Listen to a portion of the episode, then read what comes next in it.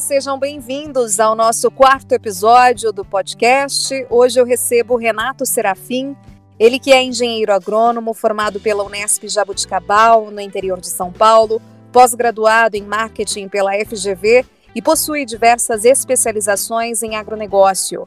Tem mais de 25 anos de experiência no setor e hoje é CEO da AgroSem. Seja muito bem-vindo, Renato, meu xará, e justamente a minha primeira questão diz respeito, né, junto AgroSem e AgroFerrari, que são empresas do Fundo Aqua Capital que pretendem atingir neste ano, frente à pandemia, um crescimento expressivo de 20%, bem como atingir aí um faturamento aí que chega à marca dos quase 2 bilhões de reais. Como é que vocês conseguiram readequar, reajustar as operações e ainda prevê um resultado tão otimista e tão positivo aí para a empresa. Olá, Renata, obrigado pela oportunidade. Sou muito fã do seu trabalho na defesa do, do agronegócio brasileiro, esse setor tão pujante, esse setor que nos enche de orgulho, né? É, hoje nós estamos aqui, né, a AgroSem, é, ela fez 24 anos, está fazendo 24 anos esse ano, e a AgroFerrari 25. Hoje eu comando essa operação que nós dividimos em três unidades de negócio, né? Então, nós temos uma parte de originação de grãos, que é responsável pelos 50% de, do faturamento, onde nós comercializamos e ajudamos o agricultor na prestação de serviços para armazenamento de soja, milho e trigo. E nós temos a parte de insumos, com mais de 52 pontos de venda entre AgroSem e AgroFerrari, e também com uma sementeira é, que se chama Sementes Boa Nova, onde nós fazemos sementes de soja e trigo. Acho que o grande segredo desse, desse nosso crescimento é não ter parado as operações. Tivemos muita sorte do ambiente do, do agro, que tivemos preços recordes de, de soja, tivemos uma produção recorde e também um bom momento para o milho. Isso ajudou muito na confiança do agricultor e isso ajudou muito no crescimento nosso em termos de receita. E outro segredo foi nós não termos parado nessa, nessa pandemia. Né? Nós nos ajustamos muito rápido, ajustamos através de um maior número de visitas ao campo, ajustamos no oferecimento é, ao agricultor de recomendações via WhatsApp ou via outros meios digitais que ele preferia.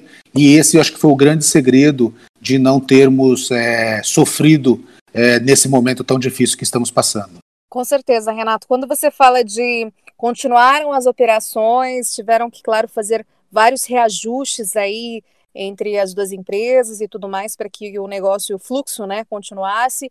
É, realmente vocês entenderam que era viável e possível, né, dentro de todas as regras, as normas estabelecidas pelos órgãos como a OMS, Ministério da Saúde também, de que o trabalho era essencial, só precisaria de um reajuste naquele momento e até hoje para que a operação continuasse a fluir normalmente. Então foi isso.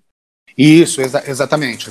Nós reduzimos a, o horário de funcionamento das nossas lojas, né, diminuímos o fluxo de pessoas, então clientes, fornecedores não poderiam frequentar, é, tiramos é, as pessoas que eram mais é, suscetíveis, né, que eram mais é, o problema, e demos home office para quem nós poderíamos dar.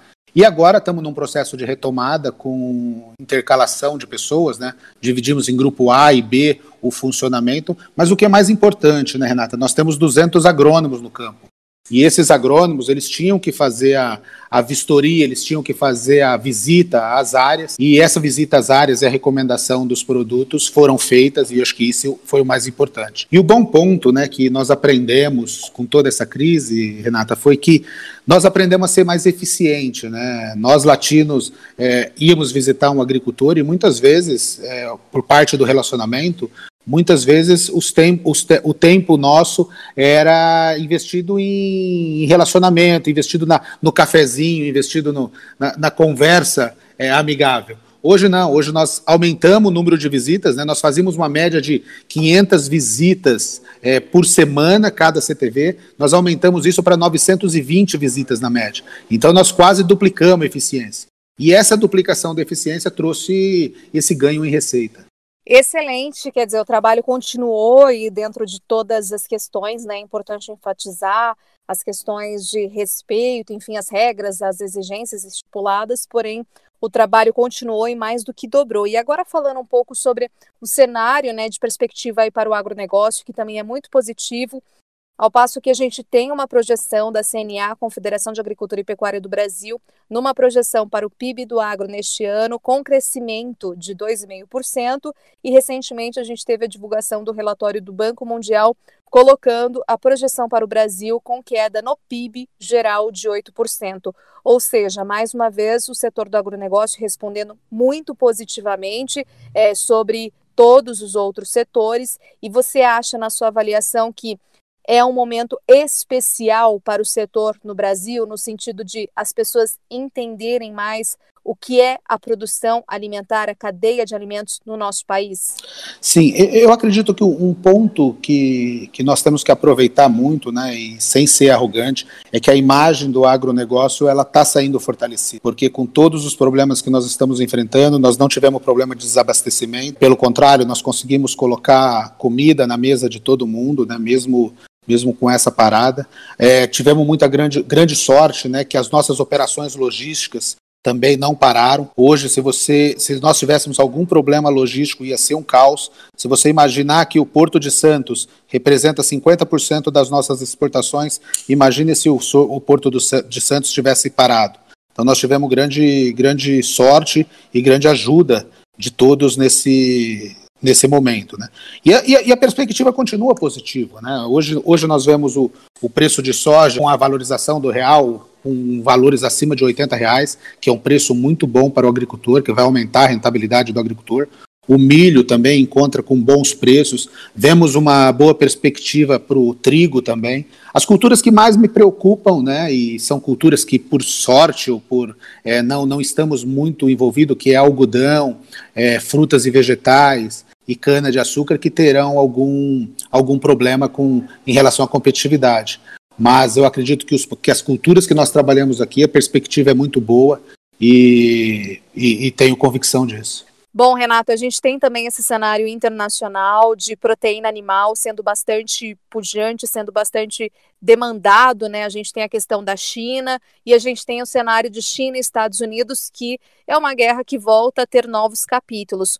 Com isso, também a gente não pode deixar de acreditar essa confiança que o mercado chinês e outros que estão cada vez mais se abrindo, como aqui eu destaco o mercado árabe, vem tendo pelos produtos agrícolas brasileiros? Sim, Renata. Eu, eu, eu, acredito que o grande acerto que o Ministério da Agricultura está tendo nesse momento é o de diversificar o número de parceiros comerciais que nós temos. Acredito que nós temos que aproveitar esse momento para mostrar ao mundo que nós produzimos um alimento com segurança e com sustentabilidade, né? acho que nós temos que nos orgulhar disso, e está muito aberto a, aos riscos que pode ter essa dependência que a gente tem com China hoje. Nós batemos o número de exportação para, para a China, mas a China também, eu acredito que ela vai tomar medidas que vai reduzir a dependência dela com o Brasil também. Eu vejo, eu vejo a China muito indo buscar é, um maior, uma maior produção em outros países, principalmente nos corredores de Ásia e África, para reduzir essa dependência do Brasil. Eu vejo a China reduzir essa vulnerabilidade e também buscar a produção. Eles têm condição de aumentar a produtividade deles. Né? Então, o que nós temos que fazer nesse momento é manter a nossa aliança com China, ela é o nosso maior é, comprador, mas também buscar outros países é, consumidores. Ao mesmo tempo que eles estão diminuindo a dependência em relação aos nossos produtos, nós temos que buscar reduzir a dependência deles em relação ao nosso fornecimento. Acredito que esse é o meu maior paradigma hoje que nós temos que quebrar. Exatamente. A gente tem também é, um trabalho atualmente que a gente está vendo e observando e reportando de aberturas muito importantes de mercado. Até agora, quase 70 mercados já abertos para novos produtos. Então, a pauta da diversificação dos produtos, como castanha do Pará, indo para a Arábia Saudita, como outros exemplos, né? Recentemente eu conversei com a Confederação de Agricultura e Pecuária do Brasil, a Lígia Dutra, que cuida da parte de relações internacionais.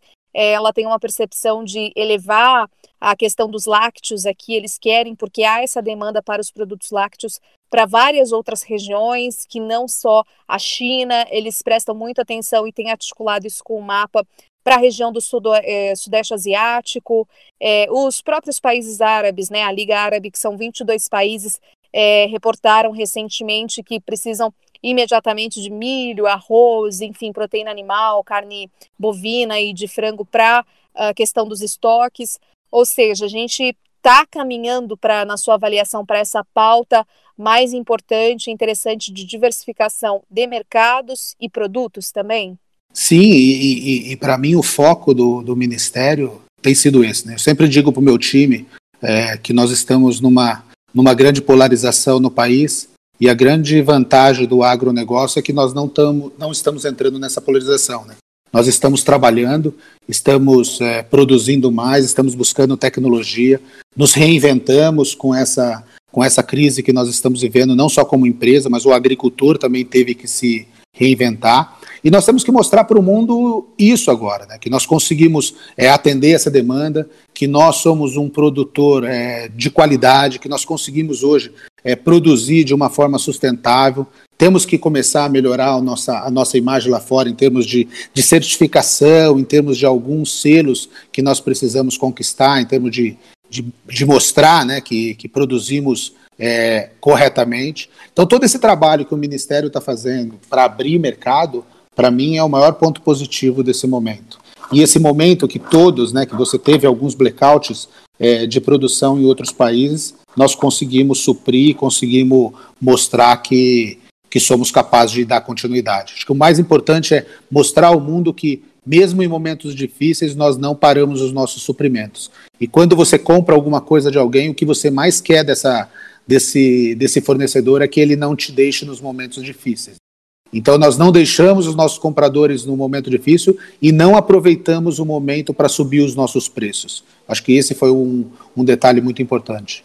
Exato, a gente acompanhou aí em vários outros países, né, a questão, por exemplo, de desabastecimento, de realmente é, de ter bastante esse problema e a gente, ainda bem, a gente não passa por isso, né? A gente está mostrando aí essa questão de, além de produzir, de fortes, aí muito fortes ainda mais na, na exportação brasileira.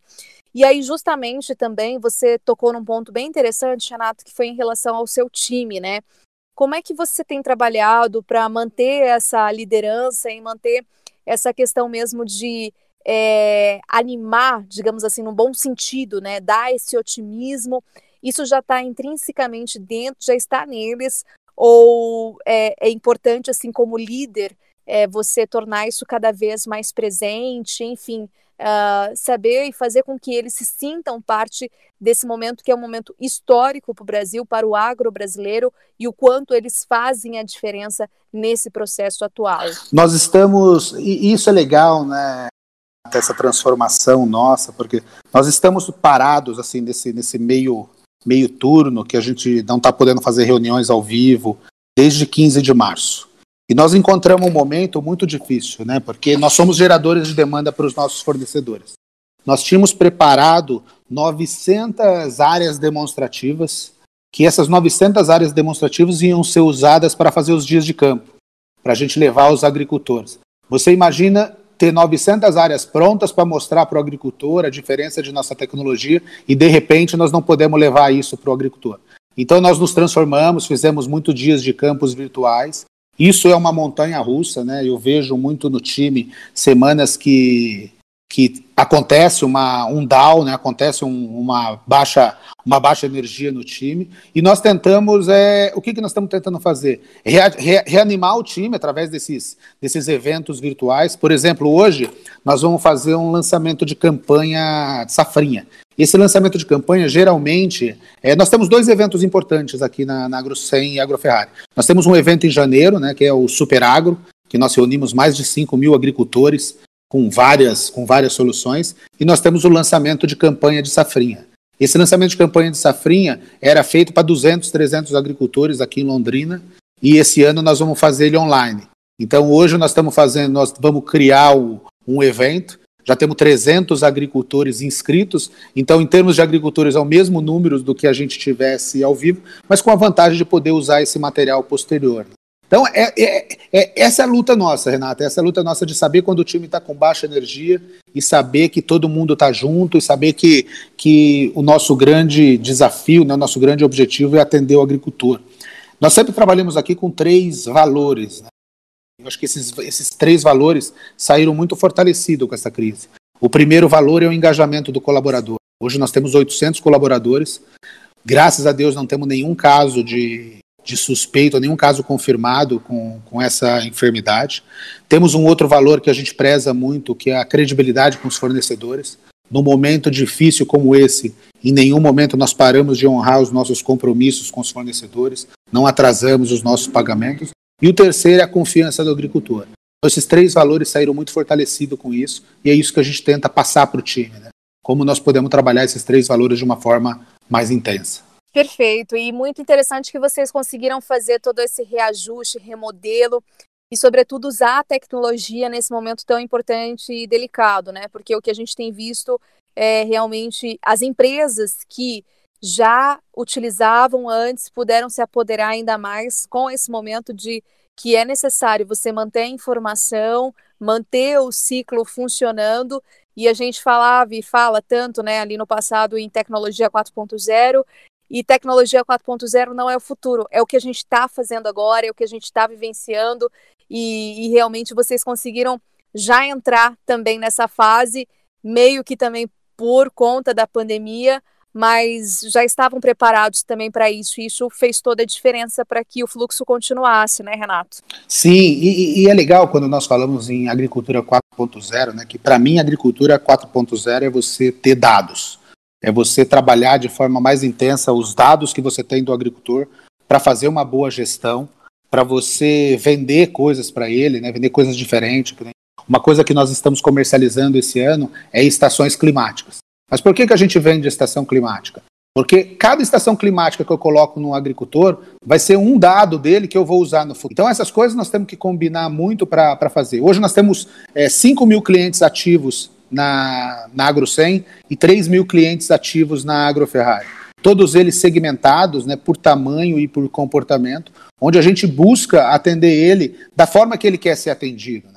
Eu sempre digo que é, nós vamos estar atendendo o agricultor, seja através da AgroSem, seja através da AgroFerrari, seja através de uma plataforma online que nós estamos lançando na próxima semana como um programa de relacionamento para atender ele, seja de outros modelos de negócio que a gente está criando. Né? Nós estamos criando um, um, um call center, uma, uma venda digital para agricultores menores que 100 hectares. Estamos buscando formas de atender os agricultores grandes. Então, eu, eu sempre digo para o meu time: nós vamos atender o agricultor da forma que ele quer ser atendido.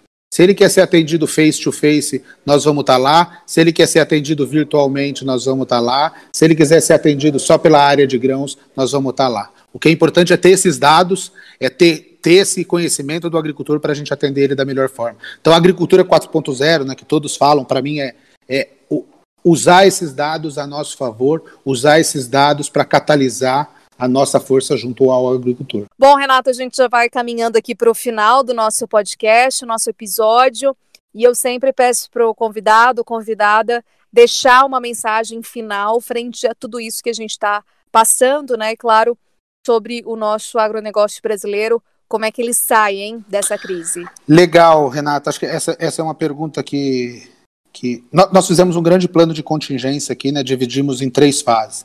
A primeira fase foi de proteção do caixa, foi uma fase de, de arremates diário do que nós estávamos fazendo, de sair dessa crise com, maior, com maior liquidez possível, com o maior caixa possível. Estamos começando um processo agora de, de, de retomada né, dos nossos planos. Nós tínhamos nove projetos prioritários aqui que nós estamos retomando ele. Acreditamos que o crescimento vai nos ajudar a retomar.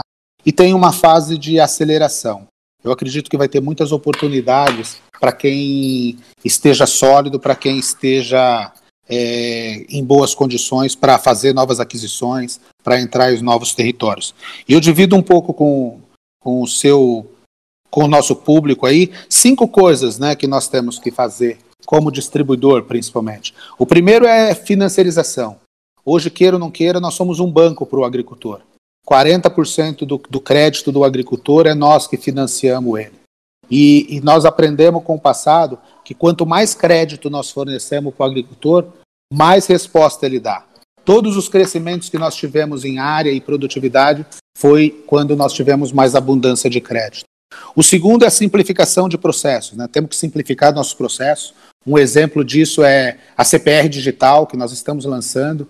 Ah, você sabe o quanto que é burocrático o nosso país e o quanto a gente tem que lutar para simplificar esses processos. Rever estruturas de custos, né? nós vamos buscar novas formas. Então, e eu queria abrir 12 lojas por ano aqui. Será que com esse, com esse mundo do jeito que vai estar, tá, eu vou precisar abrir 12 lojas? Então eu tenho que rever estruturas de custo em pessoas e logística, que são os meus é, dois maiores custos.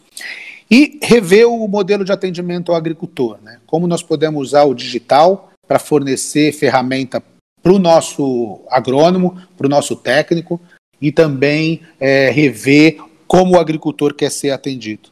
E tudo isso passa por treinar e capacitar as pessoas. Quanto mais pessoas preparadas, quanto mais pessoas que entendem esse momento, mais nós vamos sair desse, desse, dessa crise. E eu tenho certeza que a retomada, que a aceleração vai ser muito mais rápida e vai ser muito mais intensa do que nós, é, do que nós estamos prevendo.